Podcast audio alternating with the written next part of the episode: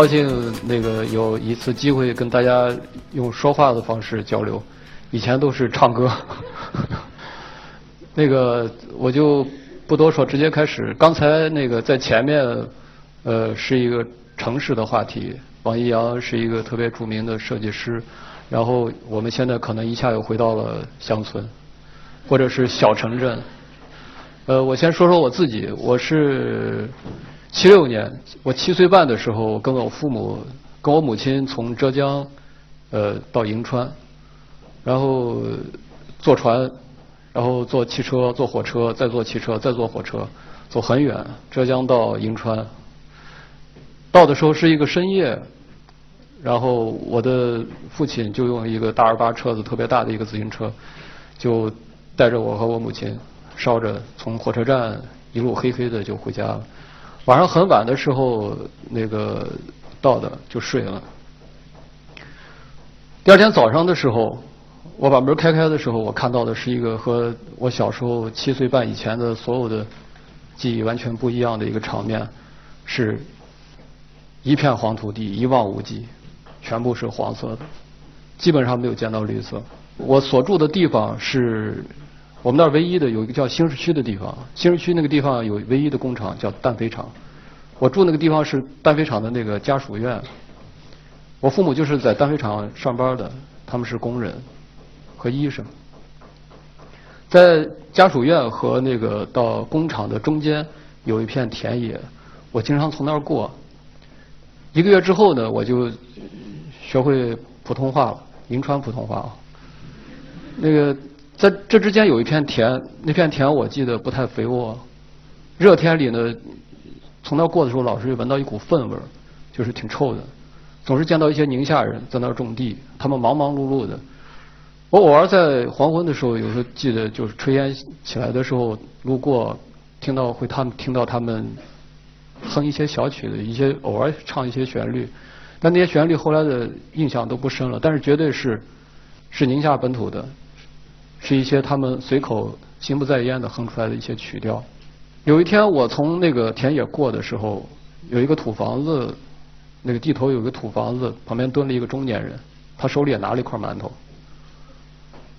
我忘了是不是手里还拿了一颗葱，但是他当时把我挡住了，我因为我特别小嘛。他说：“哎，悄悄，他说小孩小孩，他说你们家有咸菜啥的没？要有的话，你悄悄给我拿一点说你看我们种地的都吃不上菜，因为当时呃厂矿我们属于厂矿子弟嘛，厂矿和那个呃农村的本地的农民之间没有什么来往，所以我当时很警觉，我就没理他，我就快步走了两步。我，但是他。”还是没有放弃，他用眼睛看着我，然后看看他那片田，他说：“我们实在真的是太穷了，我好几天没吃过菜了。如果有咸菜的话，你从家里悄悄拿一点来。”我就没理他，我就走了。这是一个一瞬间，但是不知道为什么，我就把这个瞬间后来偶尔会想起来。我当时心里想的是一个种地的，他为什么没有菜吃？后来大人们告诉我说，他们种的是麦子，麦地里是不长菜的。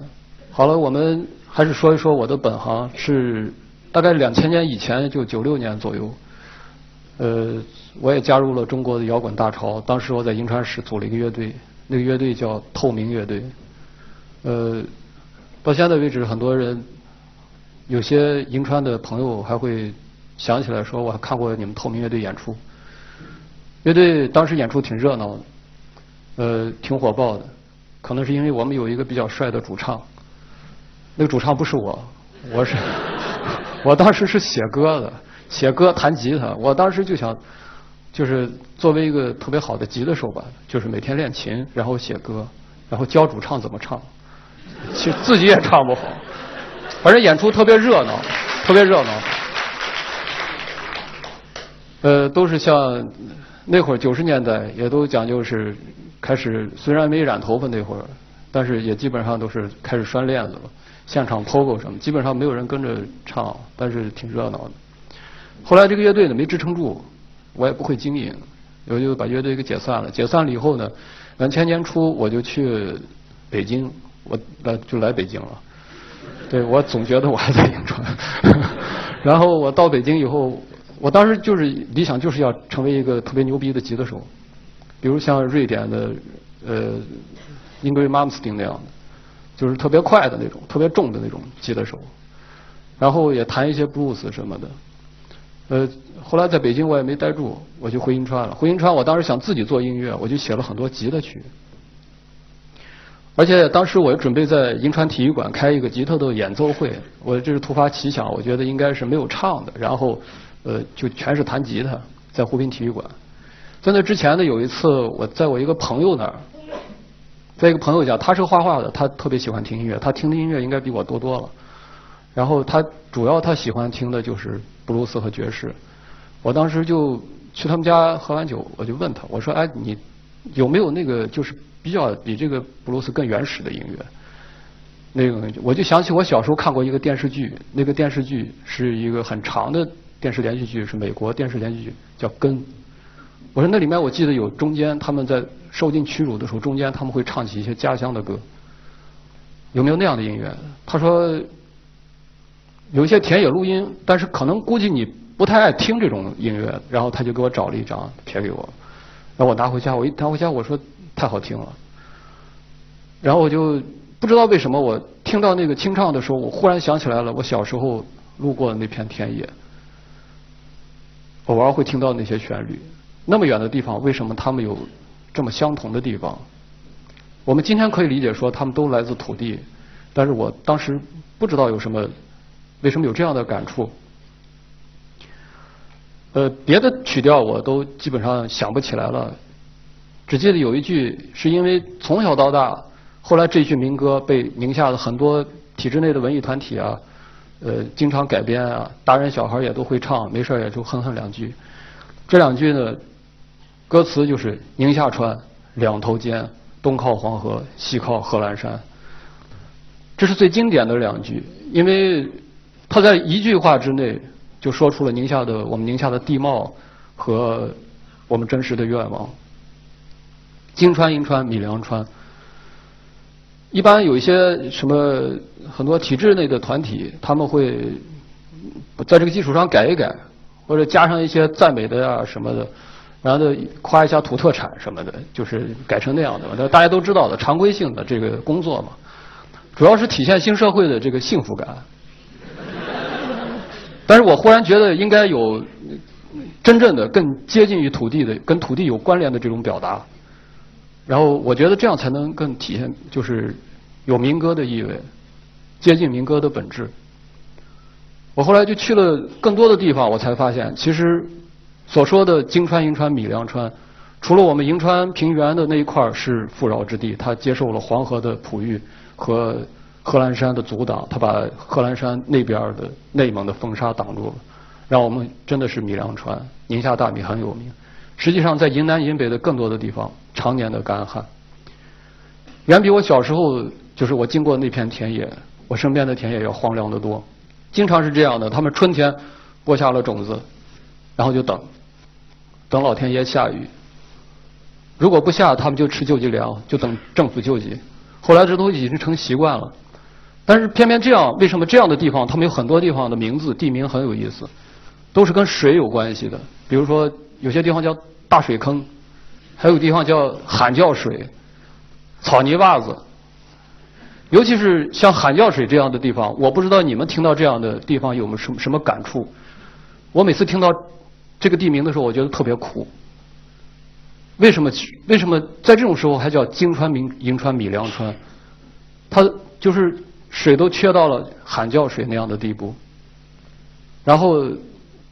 这个时候我就编了另外的词，就顺着它那个原有的词就编了另外的词。第一第一段我就没有动，用原始的，呃，宁夏川两头尖，东靠黄河，西靠贺兰山，金川银川米粮川，然后米子黄，山丹花开，黄河的水听说是富两岸，盼只盼着吃饭不靠天，因为那的很多宁夏人真的是西海固地区，真的是靠天吃饭。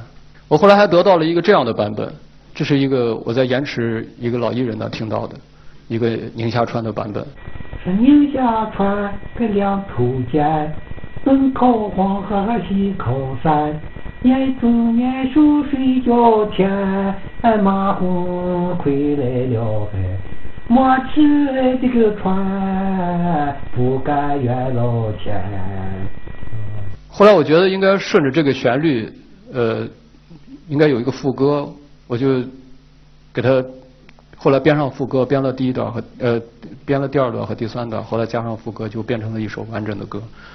这首歌后来就放在我的第一张专辑里面，名字就叫《宁夏川》。那个当时那个演奏会上面的时候，实际上我到了现场，我排练了很长时间，演奏弹吉他弹吉他很乏味，中间肯定冷场了。再说我那会儿吉他弹的也特别不专业，像现在一样，吉他弹的还是更不专业了。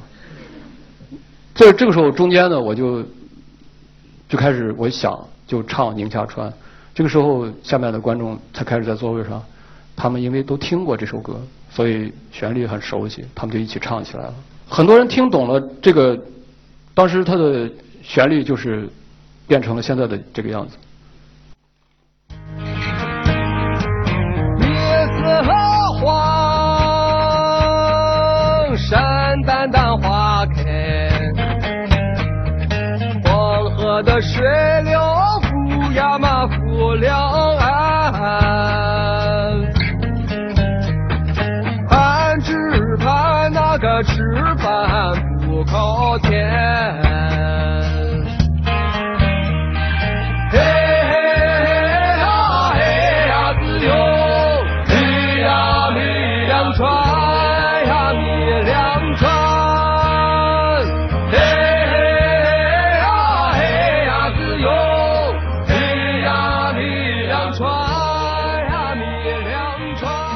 那次演奏会结束以后，我就去，我就去海源，然后找当地的海源的，我打听到了一个海源的当地的花儿歌手，叫马生林，他年龄已经大了，呃，我觉得我应该更多的了解身边的民间音乐。当时我对花儿其实是还没有什么概念。马生林在海源很有名，他是在海源西海固地区，有很多人都知道他。我去的时候，当时是春天春节刚过，大年初七。那会儿银川那个都放炮嘛，北京可能也放炮，就是，但是我到海原之后，我发现我从那个路上下来的时候，当时很安静，那几个庄子没有人放炮，呃，我们宁夏的当时石淑清老师就带着我用一个特别小的摩托车，噔噔噔噔噔就颠在一个土路上面，路特别颠，然后我们路过一个很安静的、很静谧的一个清真寺。然后又经过一个半枯的井，一个水井，当时是冬天，水井旁边有半块冰，一片都是黄色冬天。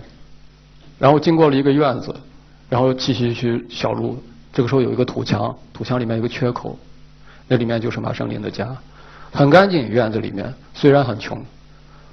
然后老头已经七十多岁了，当时应该是六十八九的样子，七十岁左右。然后他的声音，我当时记得我第一次听到那个，就是他的声音，当时有点颤抖，已经不年轻了嘛。我第一次听到的时候，我就忽然感觉到，就像是一个从土里的一个特别枯的一个歌声，一个干枯的歌声，想起来他的声音还有点颤抖，然后眼睛有点潮湿。就敢问你是牡丹花园长，二阿哥是空中的凤凰。当时用的旋律应该是呃呃割韭菜的旋律。后来我才知道，这个应该属于割韭菜的旋律。呃，就是后来我把这首歌改成了叫名字叫《凤凰》，因为我觉得我唱的花儿不正宗，所以我就干脆用歌曲命名。我后来的所有的歌其实都是歌曲，它不是正宗的花儿。当时这个旋律从他喉咙里面出来的时候，我就挺震动的。坐在那儿，他很安静的就唱，然后是一个褥子对一个土炕，这个老人他就这么唱，旁边他围了一堆他的孙子。然后他唱着唱着，他就小孩也特别吵，他也不理他们。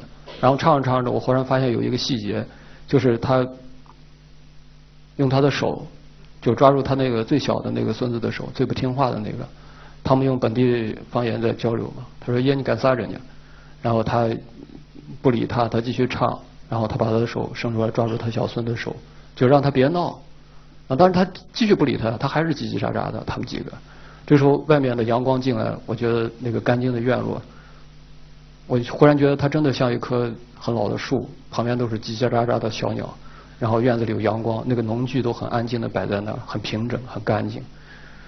正因为贫瘠，所以他们珍惜他们生活的每一个细节。我觉得哦，这是他们的生活。然后那个时候，我对西海固第一次有了一个直觉，就是一片黄色。这个事情过去以后呢，我从海员回去以后，我就没事儿就在周边的县城转悠，想多找一些民歌吧。有时候也去秦腔戏戏社什么混什么混一混，跟他们喝茶聊天，听听秦腔。当时我已经写了五六首歌了嘛。有一天，我就在我们那儿有一个银川市有一条街叫富宁街，我们乐手喝酒都在那条街。一拐弯有一个戏社，那个戏社里面天天一帮老头老太太都在那儿打麻将嘛，上面唱秦腔。呃，是一个甘肃来的农民两口子弄的。我当时有一天跟那个老板聊天的时候，我就想着我说，我能不能在这么个地方，我要是演出是什么效果？我就看着那个台下那个。台上特别热闹的秦腔，和台下那个比秦腔还热闹那些牌桌，那些用二十年的烟油把自己的手心熏得黄黄那些老茶腻子，我想给他们如果唱歌的话，他们会接受吗？然后老板就说：“你行吧，你只要给我钱，你想演你就演吧。”然后他们那个门口有一个黑板，那个黑板上。就每一个戏社，大家可能有这种经历，每个戏社的门口，他那个黑板上会写着今天演出的戏码，比如说呃辕门斩子啊、斩山童啊，然后呃周人回府啊这些常规的这些折子戏戏的名字，然后我就拿我就把黑板的名字全擦掉了，我就写苏阳乐今天晚上演出，明天晚上演出苏阳乐队土的声音。我不知道为什么给那场演出起了一个名字，就叫《土的声音》。然后还找的人做的门票挺正规的，还呃，我就想弄得现代一点。然后找陈谦做的门票，当时门票卖二十块钱，我觉得零三年吧，二十块钱在银川卖的也挺贵的。呃，很兴奋，觉得这个场景因为反差很大嘛，然后我就联系音响灯光。那么小一个舞台，那个舞台可能也就是这个舞台的四分之一那么大。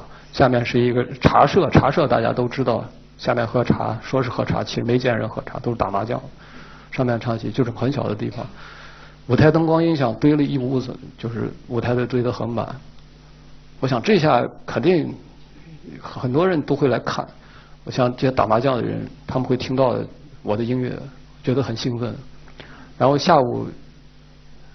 该调音了嘛？我们调音师也去了，把东西一支好。果不其然，那个鼓刚调了一下，砰就响了一声。然后隔两条街的人都来了，说你们干啥？声音这么大？然后下面那个打麻将的人一下就炸锅了，说你们想干啥？说的我牌刚码好，一震，啪，牌都倒了。说那不知道人还以为我炸胡着呢。然后就说。那然后就不愿意了，就说你停。然后我我说行行行，那把声音给关小了。然后就关的小小的调嘛。然后我想到晚上，到晚上我等的人没有来，来的全是后面隔三条街之外的所有的居民，他们来了。打麻将的人一个都没来，因为他们一个嫌票贵，一个嫌他们也很不高兴这件事。然后那个街道围的到处都是人，但是民工也。刚下班，那时候背着家伙事儿路过也不走，在街边我在舞台上都能闻到他们从外面飘进来那个墨盒烟的味道。然后我忽然那场演出对我的刺激很大，我很认真的完成了一场没人买票的演出，唯独几张几张票也是可能有五辆六五六张票是我一个做生意的朋友他买的，可能看太惨了，可能买了五六张票，剩下的呃。基本上是免费演出，但是那场演出对我的触动在哪里？后来我得到了一张照片，但是我最近我没找到那张相片。是有一个阿姨，她用耳朵贴着那个窗户，他们都不买票，在外面听，她又觉得怕听不清楚。警察中间来了，说你们别唱，少唱点，说有人投诉。后来我那朋友就说好话，说哎那个没事儿，就是活跃群众的文化嘛。然后那个呃，但是警察那天并没有。强行的勒令我们停止，他也听完了才走的，看没什么事儿可能。当时人一开始挺吵吵的，他有些人嫌声音大，但是听完了基本上都是听完了才走的。后来甚至有人当时说的能不能再唱两首，然但是我没那么多歌嘛，当时可能就写了七八首歌，然后也没敢翻唱，然后演完了就撤了。这场演出过后对我的刺激特别大的是因为，我忽然觉得这可能是跟以往和别的地方不一样的一场演出，是我忽然发现。我第一次离人群那么近，就是我唱的是他们都从小，其实很多老头老太太、阿姨、叔叔、大爷，他们那条街上，他们很多人早都忘那个旋律。后来他们有些人告诉我说的，都是我们那个年轻时候就听过，就是说他们已经忘掉了那个旋律，在那天他们用另一种形式进入到他们的耳朵。然后我一直在想，是什么样的声音能够靠近我们的生活，靠近我们这些。这样的人群就是真实的生活着的人群，就是后来我就就接着就把后面的歌就写完了。我当时的触动是，能不能让这些父老乡亲，就是这些我身边的这些人，跟我离离我最近的这些人，他们都活生生的跑到歌里面来。所以后面包括第二张专辑也是，包括什么冤家呀什么，其实都没有说过什么特别大的事情，也没有什么口号，基本上就是。生活的场景、市井吧，我们的生活。后来零四年吧，因为演出也多了。零四年我呃，因为演了当时贺兰山音乐节嘛，它是一个全国性的演出，然后紧跟着我演出就多起来了。后来干脆老狼就把我介绍到北京去了。后来签公司，你们都知道，那个出专辑，就是当时要发贤良那一张，发贤良那张。因为公司要做一个，就是刚才那个 MV，然后皮三的公司在做。当时王丽娟，王丽娟做设计做的太好看了，然后他他们先把形象做好，然后把形象做好，说的都看一看，我也掺和，我说我也要看看，提提意见。然后看我一看这么漂亮，呃，都挺好的。但是我提了一个，我提了一个小问题，我说为什么有一个就是男人的头上都有一个白毛巾？我说就。在今天，在今天的陕北或者是西北地区，实际上除了晚会、堂会这样的地方，春晚这样的地方，基本上好像一般的西北男人现在头上也不戴这种放羊的这种人毛巾，就是头上有时候戴帽子，他也戴一个那个兰迪卡那种蓝色的那种，穿一身蓝的中山装什么的，很旧，是那样的一个形象，比较普遍的，呃。实际上，零五年到零六年这种装束，零五年到零六年的银川也不是这样。银川男人们更多的都是板寸，当时零五年、零六年嘛，就是普通的男人都是跟我差不多的，就是不，我这属于光头吧？可能就是他们都是那种板寸，当时很流行，就是呃，有时候再富裕点的，有时候戴个佛珠什么的，然后脖子上再有点钱的，有个金项链什么的。有的粗点，有的细点，呃，喜欢打麻将，男人嘛就是那么生活。多半大家都知道，这个平常人的生活其实是什么样的？就多半都是上班混日子，下班打麻将。然后他们打麻将的时候，总是比上班的时候要更专注、更认真嘛。从桌子上下来，每天日复一日的就去饭馆或者在家干家务，然后喝醉了去卡拉 OK 唱唱卡拉 OK，或者去洗脚按摩什么的。多半也都对对自己的女人也挺好的，都挺顾家的，也不是什么黑社会。虽然那个形象，这当时那是一种时尚，实际上，但偶尔是，我觉得皮三儿确实是一个艺术家。他后来把这些街景的这些这些东西都给他做成了一个生活细节，然后做成一个魔幻的场景，就变成了一个最后的那个成品。那个成品做出来比我想象的要好很多，思维情节什么特别连贯。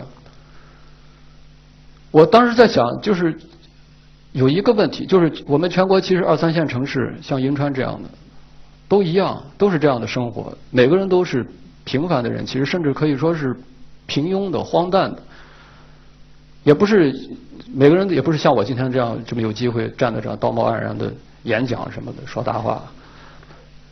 我觉得应该在作品里面说明的是什么？是我们的。我们的生活的印记是你真实面临的生活是什么？是感受是什么？你的生活真实的感受到底是什么？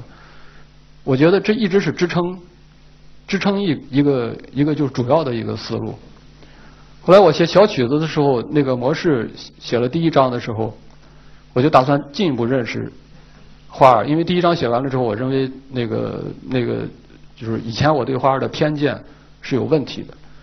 呃，尤其我在当时听了那个朱中路的录音之后，然后我第一次见到马春玲的时候，我还不知道花儿实际上是从河州那边传过来的。就我们宁夏人把花儿已经不用令去唱，在甘肃是用令的唱了。我们都是把每个花儿起到了单独的名字，他们统一叫干花或者叫山花。因为以前觉得那种经常见到那种文艺晚会，那种花儿迷笛伴奏，然后统一节奏，公词公词，然后就唱一些幸福的歌词啊什么的美声唱法，莫名其妙的幸福那种。所以我后来我觉得应该了解一个真实的一个面目的一个一个花儿，因为我觉得我觉得世界化不是你把所有的音乐都变成一种音乐。就都变成一种节奏，一一种音乐，一种音色，统一起来，那个不叫世界化。世界化是应该你你有基本的，你有基本的血缘，你有基本的表达方式，是你属于你自己的，或者说属于你这个你这个血液里面的东西，然后你再进行融合。我觉得世界化音乐应该是这样。然后我就当时我就跟着呃宁儿和杨老师，我就去松明岩，松明岩花儿会，零八年夏天吧。呃，我第一次见到就是满山遍野的花，夏天。然后我就有一段小的录音给大家听一下。俺都小自个手车是实话皮头呢，一口他用了自动车那样，你看三针哈他成个两针半，俺都打成个都打个都。哎呀，那个月水子山了上路不公，俺只皮鞋还铺去了了四十双呀。哎，不然十双是个仙裙家没不双，俺这娃娃子妈妈冬秋又该金飞。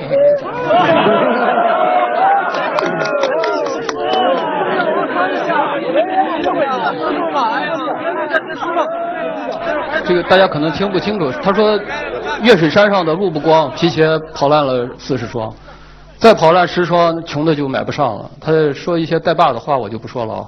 那个跟我名下花儿确实不一样，那个跟我听到的确实不一样。这个后来呃我又听到了另一个版本，是呃王德强老人唱的，叫《拉叶川》，呃那个叫《八宝园令》，这个叫《拉叶川》，其实他们都是一样的东西。那个这里因为录音不清楚，这里要说一下。后来我发现花儿的歌词特别美，就是当时大家大家听它很很野，但是它其实都是韵文，就是它随口出来的都是韵文。而且修辞在我们今天的语言习惯其实已经没有了，这种语言习惯它今天是不存在的。我们今天说话，大家可能自己有的时候不注意，其实都是文本的。虽然说有时候说的不规矩，但是基本上我们小时候所受的这种教育已经没有这种修辞手法了。这种修辞手法后来专家们说叫赋比兴嘛，是《诗经》的一种一种手法。那个就是我们河州就是西北地区还有一个特别流行的话。呃，叫袖筒里捅了一个千里眼，袖筒里捅的千里眼，远山照成了近山，这是一个起兴的说法，就是高兴的兴。我这个字你应该念兴，在这儿是兴，就是起兴了，这就是他来来劲儿了，来情绪了，在做铺垫。那个，但《诗经》我不懂啊，《诗经》我小时候没学过《诗经》，我是上英语课的时候看了一个流沙河的对《诗经》的介绍，是初中时候看的。那个，因为怕被抓住，所以就没好好看，都是片段。那个。远山照成了近山，然后后面，呃，阿哥是孔雀虚空里悬，这是比嘛？谁都能看出来，这是一个比比拟。它同时也是一个互比，就是说嘎妹嘎联手，这是一个感叹词嘛？嘎联这这首词，它名字叫这个花儿名字叫嘎联手令，所以每一句都要带一个嘎联手。他说嘎联手啊，你看嘎妹它是才开的牡丹，最后一句就没什么可说的。前两句实际上是赋比兴的一个手法，就类似这样的那个。例子在花儿里面特别多，但是别的民歌里面也有这种例子，就也特别多。但是花儿很突出，我当时就觉得。总之，我想说的是，后来我发现的一个问题是我们今天所接触的语言系统，从小学的语言系统，或者我们每个人都在写歌或者唱歌，我们不自然的用的所有的语言系统，其实和我们的民歌相差十万八千里，并不是说民歌才是最好的，而是我们只是知道它不一样。我们今天学起来可能会特别难。那个当天在今天的音乐是什么样的？就是这些花儿歌手他手机一响，还是口水歌，还是彩铃。我们大家都熟知彩铃在多半的县城里面的彩铃是什么样的，就是什么样的，就是它的节奏都是统一的习惯。它的节奏习惯完全发生变化了，因为花儿和民歌，它的就是很多。采风的作曲家他很抱怨说那个东西没法记谱，因为他们根本就没节拍。实际上他不是没有节拍，是他我们老祖先留下的节拍是跟我们的语言结合的，而我们现在用的节拍是节拍器，是呃是一个西方或者摇滚乐呃或者全世界都在通用的一个量化的手法。这个就是个题外话，我们就不说了。我想说的是，我不知道今天在这样的一个时候谈论民歌，我不知道是否合适。每个人的生活在改变。土地也在改变，推土机推掉了土地，然后盖成了楼房。所有的农民、工人，所有的人都住进了楼房，包括我，每每多人，很多人离开了家乡，也包括我们这样的。我们带着各种各样的家乡口音去北上广，因为那些地方有机会。以前嘛，说穷，吃不起菜，像我前面遇到的那个场景。现在什么没有，什么都有，那个菜市场琳琅满目的。其实都是药催的，我们吃下这些药催的身体都是在退化。那么什么时候？以前动不动说谁正在生炉子或者种地的时候生下了一个孩子，现在每一个妇女她们怀孕的时候都得保胎。所以每个人的生活今天已经发生了变化。我这十年一直在，其实无非就是一个思路，就是我们今天面临的生活是什么？我们怎么样才能靠近今天的生活？在这种时候。我们的民歌应该怎么唱？在这种时候，还有多少这种生活方式？像前面我们说的那个马生龄老人一样，他边唱歌，他的孩子们围着他，孩子们的吵闹都显得很宁静。他去拉着孩子的手。今天多少人已经离开了老人？我只想提一个问题，就是在今天这样，我们的民歌应该怎样唱？祝我们幸运，谢谢。